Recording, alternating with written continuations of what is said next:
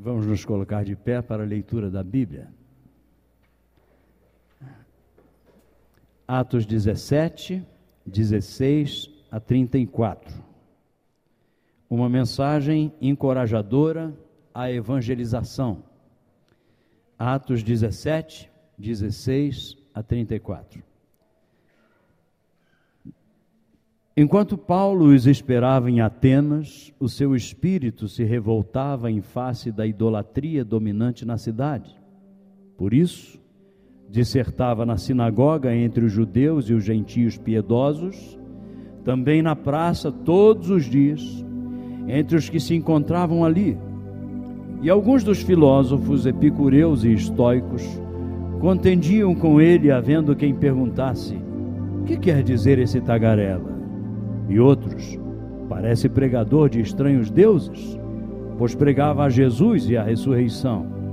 Então, tomando-o consigo, o levaram ao Areópago, dizendo: Poderemos saber que nova doutrina é essa que ensinas? Posto que nos trazes aos ouvidos coisas estranhas, queremos saber o que vem a ser isso. Pois todos os de Atenas e os estrangeiros residentes de outra coisa não cuidavam senão dizer as últimas novidades. Então Paulo, levantando-se no meio do Areópago, disse: Senhores atenienses, em tudo vos vejo acentuadamente religiosos, porque passando e observando os objetos do vosso culto, encontrei também um altar no qual está inscrito: Ao Deus desconhecido. Pois esse que adorais sem conhecer, é precisamente aquele que eu vos anuncio, o Deus que fez o mundo e tudo o que nele existe, sendo ele Senhor do céu e da terra, não habita em santuário feito por mãos humanas, e nem é servido por mãos humanas como se de alguma coisa precisasse, pois ele mesmo é a quem todos dá vida, respiração e tudo mais. De um só fez toda a raça humana para habitar sobre a face da terra, havendo fixado os tempos previamente estabelecidos e os limites da sua habitação, para buscarem a Deus, se porventura tateando o possam achar, bem que não está longe de cada um de nós, pois nele nós vivemos e nos movemos e existimos, como alguns dos, dos vossos poetas têm dito, porque dele também somos geração. Sendo, pois, geração de Deus, não devemos pensar que a divindade é semelhante ao ouro, à prata ou à pedra, trabalhados pela arte e imaginação do homem. Ora, não levou Deus em conta os tempos da ignorância. Agora, porém, notifica aos homens que todos, em toda a parte, se arrependam porquanto estabeleceu um dia em que há de julgar o mundo com justiça por meio de um varão que destinou e acreditou diante de todos, ressuscitando-o dentre os mortos. Quando ouviram falar da, da ressurreição de mortos, uns escarneceram e outros disseram: Ah, a respeito disso, nós te ouviremos numa outra ocasião. A essa altura, Paulo se retirou do meio deles Houve, porém, alguns homens que se agregaram a ele e creram. Entre eles estava Dionísio, o Areopagita, uma mulher chamada Dâmaris, e com eles outros mais. Senhor, que a tua palavra, que é digna de toda aceitação, que a tua palavra, que é verdade absoluta para o coração do homem, que essa palavra seja abençoadora a cada um de nós especialmente a mim, nessa noite. É isso que nós oramos, pedindo em nome de Jesus. Amém. Podem assentar.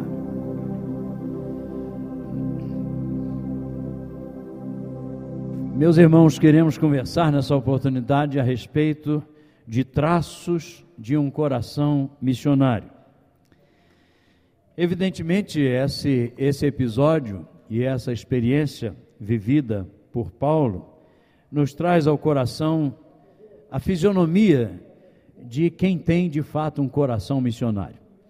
Ao olharmos para a vida de Paulo, eu disse, não sei se foi ontem ah, na reunião com o pessoal aqui, hoje pela manhã, não me recordo mais, mas eu citei o fato de que Paulo tinha dificuldades também na sua vida, como qualquer outra pessoa. Mas ao olharmos para ele, vemos claramente um coração absolutamente missionário. Um desses traços que nós podemos ver através dessa experiência da sua vida é que um coração missionário aproveita sempre o tempo e as oportunidades. Diz o texto da palavra que enquanto Paulo os esperava, e quando eu vejo as reticências colocadas de propósito aqui nessa frase, enquanto Paulo os esperava, eu sinto que Paulo tinha e provava de um sentimento de urgência na sua vida com relação a buscar almas, a ganhar almas para Cristo Jesus. Paulo podia sentir o que significa remir o tempo, aquilo que a Bíblia nos encoraja a fazer com relação às obras do reino. As oportunidades, meus irmãos e meus amigos, são sempre únicas. Nós nunca vamos vivenciar a mesma coisa no mesmo tempo, nas mesmas circunstâncias, com as mesmas pessoas, nunca elas, experiências, se repetirão. Nós precisamos aproveitar cada oportunidade. Eu me recordo de que há algum tempo atrás nós ficamos hospedados numa bonita casa, na verdade era um sítio, e as pessoas que nos receberam fizeram-no com muito carinho. E me lembro que nós conversamos bastante, e sempre que ficamos na casa das pessoas, há sempre muito que conversar e nós aproveitamos aqueles momentos e a conversa foi entrando pela madrugada dentro. Nilma foi dormir, todos foram dormir e eu gosto muito de uma conversa. Continuei e os donos da casa estavam me dando corda e então a gente entrou pela madrugada dentro, mas eu já havia me esquecido disso. Os anos se passaram e depois, ao voltarmos naquela cidade para um outro trabalho, aquela mesma família nos recebeu. E nós voltamos àquela casa e então eles nos deram testemunho, nos mostraram várias fotos de um trabalho que havia sido começado pela instrumentalidade deles no Nordeste do nosso país. E eles contaram aquilo com muita alegria e eu podia acompanhar toda a vitória que eles tiveram através de todo o sacrifício para que aquela igreja nascesse em uma cidade do interior do Nordeste. Interessante que quando eles acabaram de mostrar tudo aquilo, e eu me sentia emocionado mais uma vez com isso, e a, a, a senhora, ela disse, pastor, e é impressionante a gente lembrar o quanto Deus usou a vida de um pastor para isso. E eu não podia me lembrar de necessariamente um pastor que fora citado em todo o testemunho. E ela continuou falando da importância da, da participação daquele pastor naquilo. E eu não conseguia saber de quem ela estava falando, e no final ela começou a dar dicas. E eu comecei a ficar desconfiado que ela estava se dirigindo a mim, mas eu não sabia por quê. Eu não podia, de forma alguma, eh, pensar a respeito de que eu pudesse ter tido qualquer participação ali, até que ela mencionou aquela madrugada, dos anos atrás, e as nossas conversas ali com relação a ministério. E ela disse: naquela madrugada, nasceu no nosso coração o desejo de abrir uma igreja naquela cidade do Nordeste. Meus irmãos, eu jamais poderia imaginar que através de uma simples conversa, numa madrugada na casa de alguém, Deus começasse uma obra como aquela. É assim que Deus faz. Eu tenho certeza absoluta que Deus tem feito essa mesma coisa na vida de tantos aqui nessa oportunidade. É por isso que me emocionou, porque toda vez, pastor, que nós participamos e participamos muitas vezes de muitos aniversários de igrejas, o primeiro sentimento que é trazido ao meu coração é daquilo que foi enfrentado lá no começo, quando eram poucas pessoas, quando as dificuldades eram muito maiores do que hoje e quando, de fato, havia um envolvimento profundo de cada pessoa para que o sonho viesse a se tornar realidade. Meus irmãos, precisamos ter esse traço missionário no nosso coração. Precisamos saber aproveitar o tempo e as oportunidades. Eu não sei se foi ontem, alguém me perguntou é, sobre a questão de ficar em hotel e ficar hospedado na casa dos irmãos.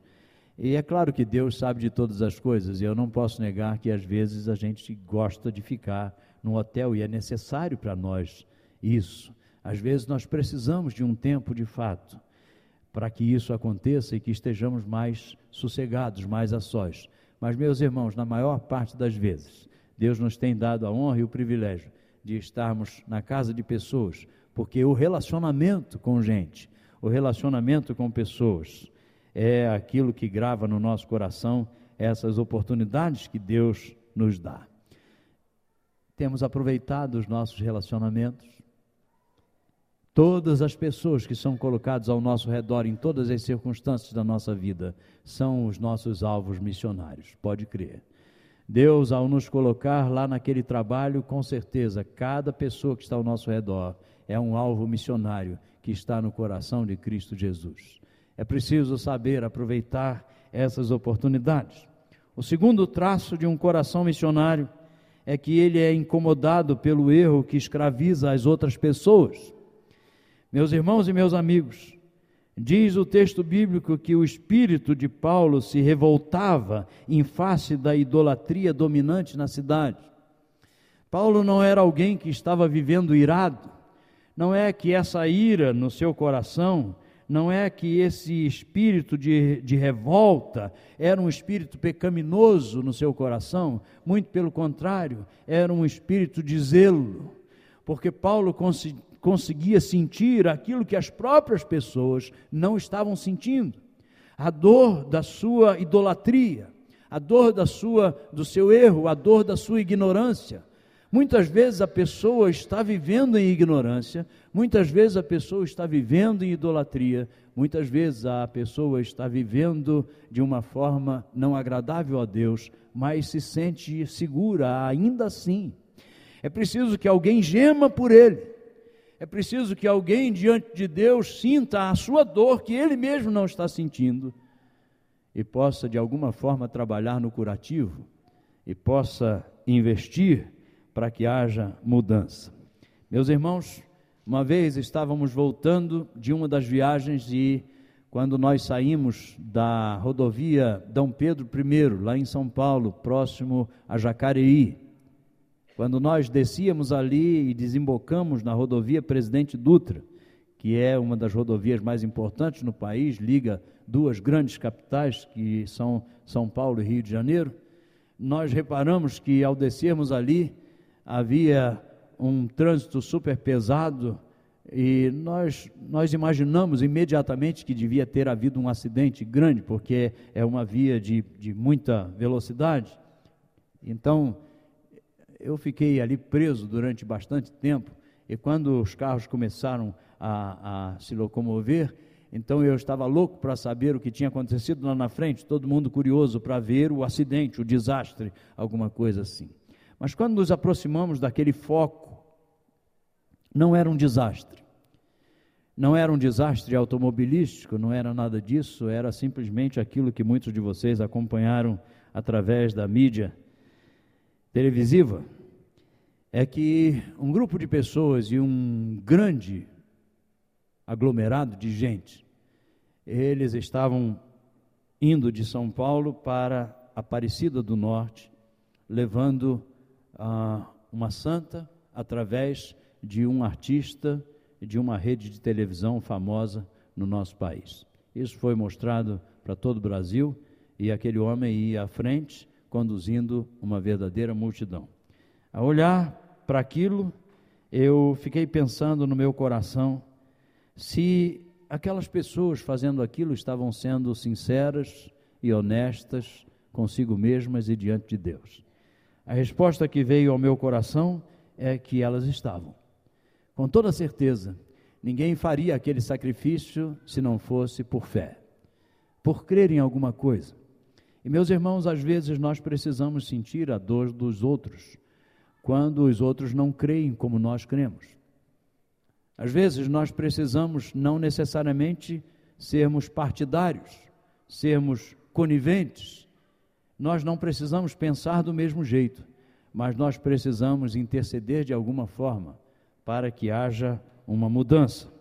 Porque pessoas estão muitas vezes buscando a Deus e ainda sem encontrar o melhor caminho, elas estão sendo sinceras naquilo que estão fazendo. E é preciso haver um respeito nesse sentido, é preciso haver a possibilidade de pensar a respeito disso de uma forma diferenciada, tendo o seu espírito envolvido com isso, mas ao mesmo tempo respeitando as pessoas e aquilo que elas creem.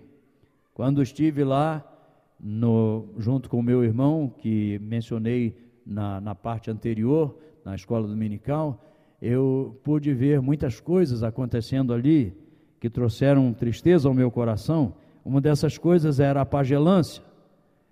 E era impressionante porque os missionários estão ali e eles estão ali para orar, para trabalhar com as pessoas, mas a religiosidade e a pagelância também muito presentes ali, estão numa, numa um contrafluxo. E eu me lembro que meu irmão, que é missionário, e os missionários ali presentes, muito mais do que missionários, são também médicos, são também dentistas, são também, muitas vezes, eh, prestam serviço de pronto-socorro. Eu fiquei, eu fiquei bobo de ver as coisas que eles eram capazes de fazer como emergência, estudaram para fazer isso também ali naquele lugar. E quantas vezes eles estavam correndo e levando crianças tão, tão crianças magérrimas demais, ali com, no, no braço, não tinham nem aonde eles aplicarem o soro naquelas crianças. E eles estavam correndo ali para que elas pudessem sobreviver. E estavam intercedendo e orando por elas. E com todo esse sacrifício, para baixo e para cima, pelas madrugadas, quando o pajé vinha e fazia as suas as suas preces lá do seu jeito e tudo mais, a gente ouvia aquela música a noite inteira, a madrugada inteira. Era aquele fogo, aquela fumaça, aquele incenso, aquela coisa toda ali e tudo aquilo acontecendo. Mas meus irmãos, quando uma criança daquelas era salva, os pajés davam glória aos seus deuses, porque foram as suas preces que salvaram. Mas quando as crianças morriam, os culpados eram os missionários, porque eles falaram com outro Deus que não podia curá-los. Impressionante. Sentir a dor do missionário que podia em colocar toda a sua vida e toda, toda a sua existência ali em cima de sentir a dor daqueles que estavam escravizados ali. Meus irmãos, a questão em missões não é necessariamente aquilo que a gente pode dizer, mas como a gente pode dizer, como a gente pode influenciar só com o coração incomodado por aquilo que escraviza o coração das pessoas, a gente pode chegar com amor nessas pessoas. Terceiro traço missionário, terceiro traço de um coração missionário, é que um coração missionário exerce uma função pessoal no processo de salvação de vidas. Há um papel para cada um a uma influência que é acontecida por pessoas que Deus usa de forma individual na vida de outras pessoas. Diz aqui o texto, por isso, com esse sentimento que Paulo tinha, ele dissertava na sinagoga entre os judeus e os gentios piedosos, também na praça, todos os dias, entre os que se encontravam ali. A questão em missões não é o que nós sabemos, mas é o que nós fazemos. Missões significa realizar, significa correr atrás, significa ir de fato. E cada um de nós tem um papel. Quando essa liderança foi trazida aqui e o pastor disse, mas eu não fiz nada, é claro que ele está mentindo. É uma mentira santa. Né? Se pode existir isso. É claro que ele trabalhou. Eu estou brincando, evidentemente. Né? É claro que ele trabalhou. E trabalhou muito. Mas o que ele quis dizer, que todos nós entendemos, é o fato de que ele tinha muita gente participando, e tem, muitas pessoas envolvidas, cada um com seu quinhão, cada um com a sua parte, cada um prestando contas do seu serviço a ele, aos demais pastores e a Deus, como ele lembrou em primeiro lugar. Meus irmãos e amigos, Deus tem dado a honra é a honra, não é a obrigação. Deus tem dado a honra de cada um de nós servirmos a Ele com o quinhão que está preparado para cada um de nós. Uma vez nós estávamos cantando em Resende, vindo de São Paulo para o Rio, ali, perto da academia militar, e cantamos na igreja, e no final do culto, eu saí, eu precisava ir ao banheiro, e fui ao banheiro. Quando eu passava pelos fundos da igreja, eu sentia um cheiro agradável. Você já viu nessa manhã que eu gosto de sentir cheiro, né? E eu tenho o privilégio de ter um nasal avantajado, como já disse, sinto com a maior facilidade. Então, eu senti um cheiro gostoso. Quando eu vinha voltando, uma irmã vinha passando e, e eu disse: Oi, irmã, me diga aqui uma coisa, que cheiro é esse? Ela disse: Que cheiro, pastor? Eu disse: Esse cheiro gostoso tem alguma coisa escondida por algum lugar aí. E, e ela disse: Mas, pastor, o senhor cheira muito bem. Eu disse: Cheiro, sim, onde é que está esse negócio? E ela disse: Vem cá comigo. E me levou numa sala. E tinha uma sala, e quando abri a porta, eu vi em cima da mesa uma coisa coberta com um pano bem branco. E eu falei: Tira logo esse pano, irmã. E quando ela puxou o pano, tinha um cuscuz de tapioca. Ah, meus irmãos, adoro cuscuz de tapioca. Por favor, segure a baba, mas daqui a pouco você vai comer lá fora. Mas quando eu vi aquele cuscuz de tapioca, meus irmãos, cheio de coco ralado por cima, aquele leite condensado esparramado assim por cima, meus irmãos, quando eu vi aquela cena, eu disse, irmão, o que, que é isso? E ela disse, pastor, é cuscuz missionário. Eu digo, ah, cuscuz missionário? Ela me explicou. Ela disse, o senhor está vendo que está todo cortadinho assim, em fatias? E eu disse: Eu estou vendo sim. Ela disse: Nós vendemos cada fatia dessa por um real. Eu digo: Então embrulha que é todo meu o bolo.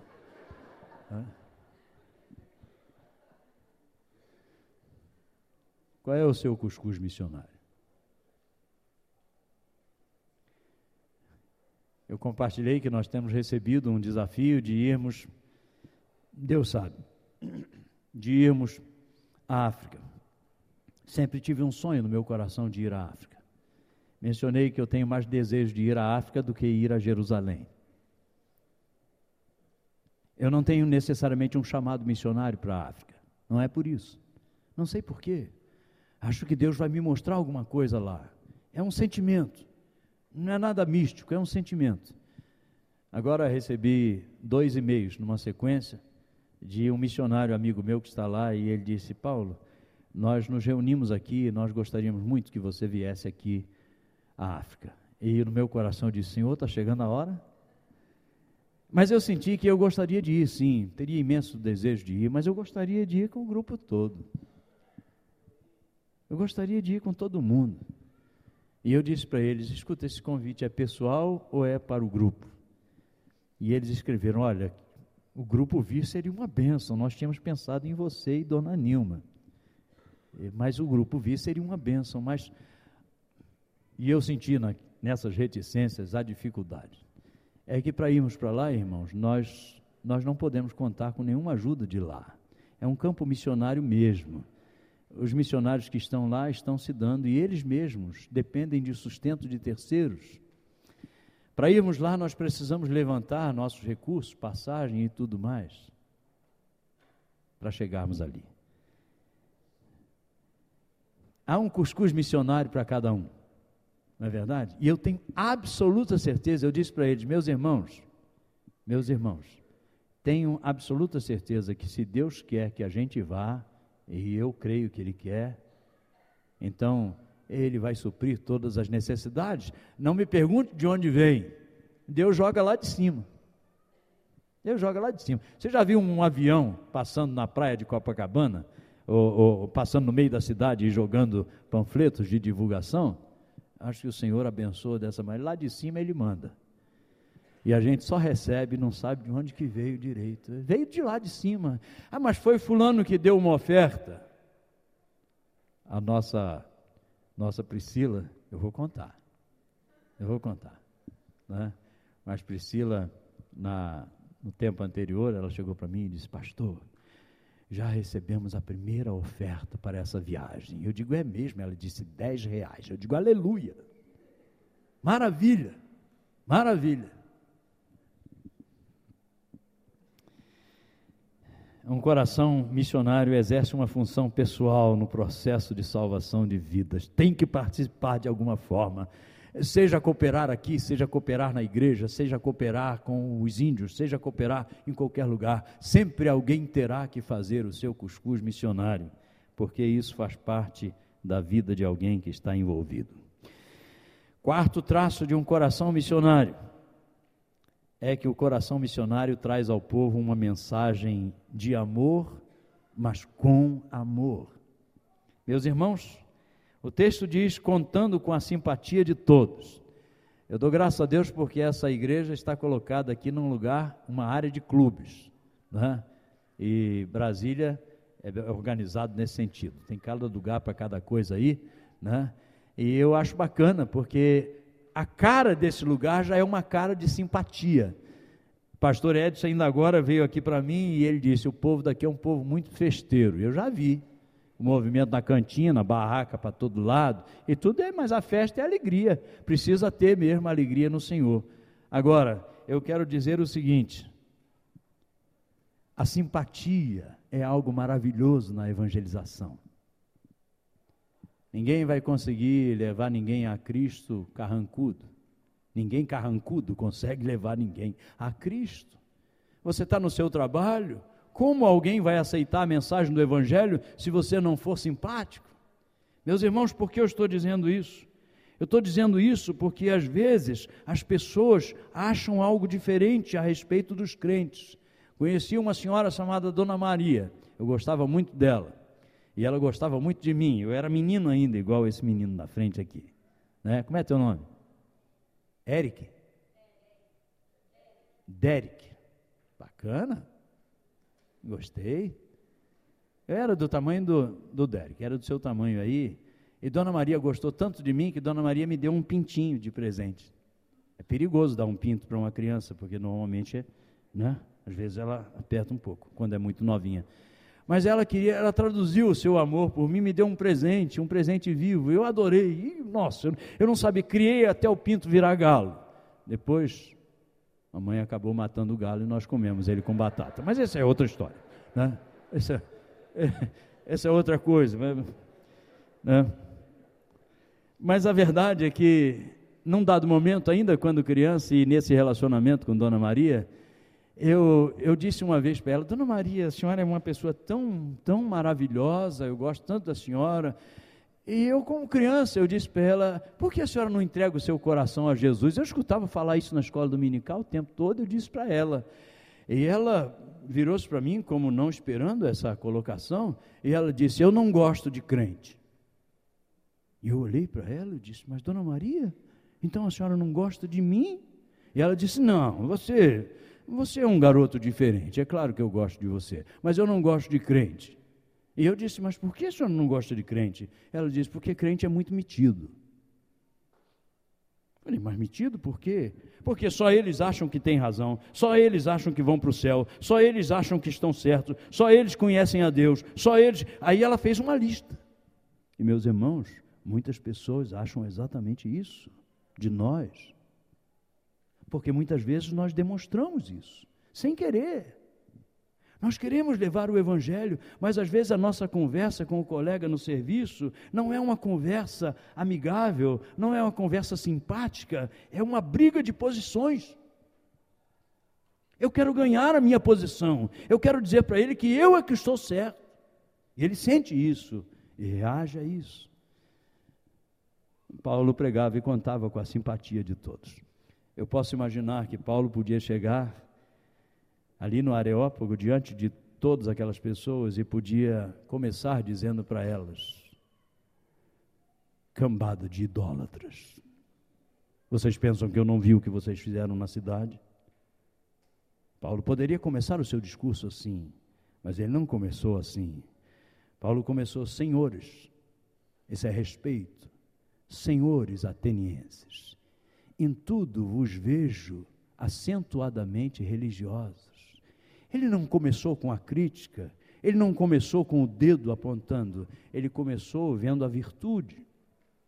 Porque alguém ser religioso é uma virtude. Alguém de alguma forma buscar a Deus é uma boa prova de fé, com toda certeza. Mas há direcionamentos que precisam ser corrigidos. O incentivo, o encorajamento é muito melhor do que a crítica, necessariamente. E Paulo ganhou aquelas pessoas com a sua simpatia. Eu sei que talvez você diga, ah, ganhou?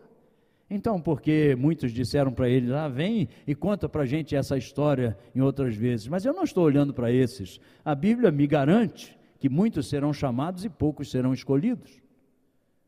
Mas lá no final do texto, diz uma história diferente. Meus irmãos, o Senhor nos convida a investirmos, investirmos na vida de outras pessoas, através de trazer a elas uma mensagem de amor, a mensagem de Deus, mas uma mensagem com amor, com carinho, com simpatia, com respeito, acima de tudo, até que Deus vá fazendo o milagre, porque é Ele que faz, não somos nós. Não é o meu argumento, não é, não é a minha a minha sabedoria bíblica, não é o tanto de Bíblia que eu vou derramar em cima da pessoa, não é nada disso, é Deus que faz. O vento sopra onde quer, ele usa, mas é ele que faz. É muito mais importante a oração e a vida do que necessariamente a pregação. É preciso respeitar a liberdade do culto dos outros. É preciso reconhecer as boas intenções das outras pessoas para podermos trabalhar com elas nesse sentido. É preciso ligar a necessidade preeminente do coração das pessoas à mensagem que vem do coração de Deus. Diz o texto: Porque passando e observando os objetos do vosso culto, encontrei também um altar no qual está inscrito ao Deus desconhecido. E aí ele faz o gancho e a ligação: Pois esse que adorais, sem conhecer, é precisamente aquele que eu vos anuncio. Meus irmãos, a mensagem do Senhor vem através de um coração missionário que leva, em quinto lugar, as pessoas a conhecerem a Deus. Não a conhecerem necessariamente a igreja, mas a igreja deve ser uma porta de simpatia para que as igrejas venham. Não conhecer vantagens necessariamente, não a conhecer doutrinas necessariamente, não a conhecer um programa, mas a conhecer a Deus, a conhecer ao Senhor dos Senhores. Paulo, em sua mensagem, ele diz: Deus é aquele que é sobre todas as coisas. Ele não é uma força, ele não é um amuleto, ele não é um amigão, ele não é um ser superior, ele é simplesmente Deus, imensurável. Ele é criador diz Paulo na sua mensagem. Ele me fez, me conhece, pode me socorrer como ninguém pode. Ele é Salvador, Ele é Senhor e Ele é juiz. Só Ele julgará os povos com justiça e equidade. Em sexto lugar e último, um coração missionário é aquele que provoca reações eternas nas pessoas ao seu redor. Meus irmãos, eu não canso de dizer como testemunho da minha vida àqueles que trabalham comigo, à minha família e a quem estiver ao meu redor. Aquilo que Deus me deu a honra de fazer seria algo totalmente infrutífero se não pudesse trazer uma mudança eterna no coração de alguém. Reconheço que há músicas e músicas, mas o dia que a minha música só distrair alguém e não tocar no seu caráter e na sua vida diante de Deus, ela é uma música como qualquer outra música distrativa acontece por aí. Eu tenho certeza, como o texto diz, quando ouviram falar da ressurreição de mortos, uns escarneceram e outros disseram: A respeito disso te ouviremos numa outra ocasião. A essa altura, Paulo se retirou do meio deles.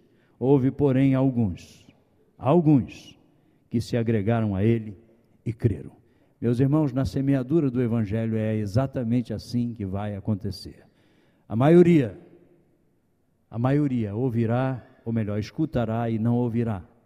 Mas o Senhor sempre trará aqueles que serão resultados eternos. Uns vão zombar,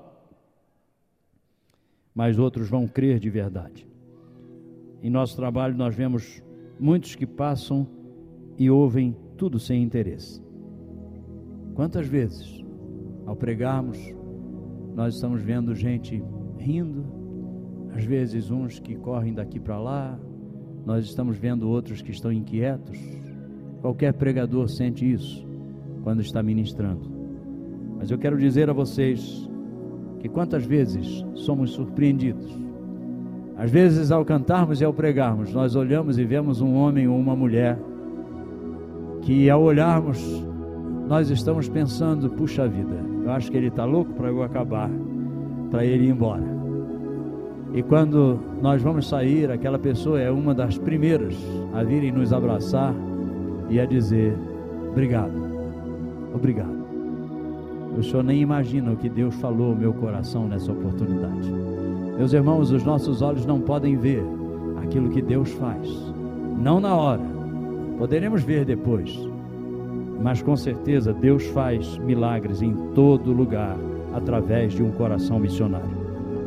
Que a mensagem dessa manhã faça a todos nós reavaliarmos a nossa vida missionária, o nosso envolvimento com missões e as nossas oportunidades. Que a gente possa olhar para as pessoas ao nosso redor com um respeito tal que possamos com amor e carinho levar-lhes conhecimento da graça e da misericórdia de Cristo Jesus. Que possamos achar algo pessoal para nós fazermos. Seja um cuscuz, seja uma roupa para criança pobre, seja qualquer atitude, enviar oferta para missionários, qualquer coisa, há um papel para cada um. Precisamos fazer isso porque somos um povo que cremos nos resultados de Deus e não de nós mesmos. Louvado seja o Senhor. Que Deus os abençoe.